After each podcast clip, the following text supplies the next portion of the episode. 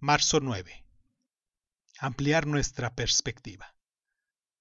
Las culturas primitivas en esencia se parecen mucho, como demuestra la universalidad de sus mitos, pero la visión del mundo, las creencias y las actitudes de las sociedades primitivas son en esencia tan diferentes de las de la sociedad occidental moderna.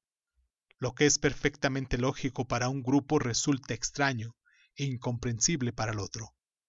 Herb Kawaini Kane, Kapura y artista hawaiano. Mm, en realidad, esto es de lo que tratan todos estos podcasts. Tengo la esperanza de que si los occidentales nos relacionamos con la sabiduría de los nativos de todo el mundo día tras día, es posible que lleguemos a comprender que nuestra visión del mundo precisa el conocimiento que los pueblos tribales poseen para compartir con nosotros en ese punto de la evolución del planeta.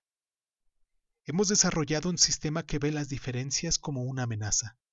Sin embargo, yo he aprendido, con mi propio viaje, que es posible que la mente occidental con el tiempo alcance la percepción de un modo de estar en el mundo más dador de vida. Esto fue Crónica Lunares, yo soy Irving Sun y les agradezco mucho el tiempo que se toman por estar. Tenemos una ventana, una puerta, antes de que estos pueblos sean destruidos por completo.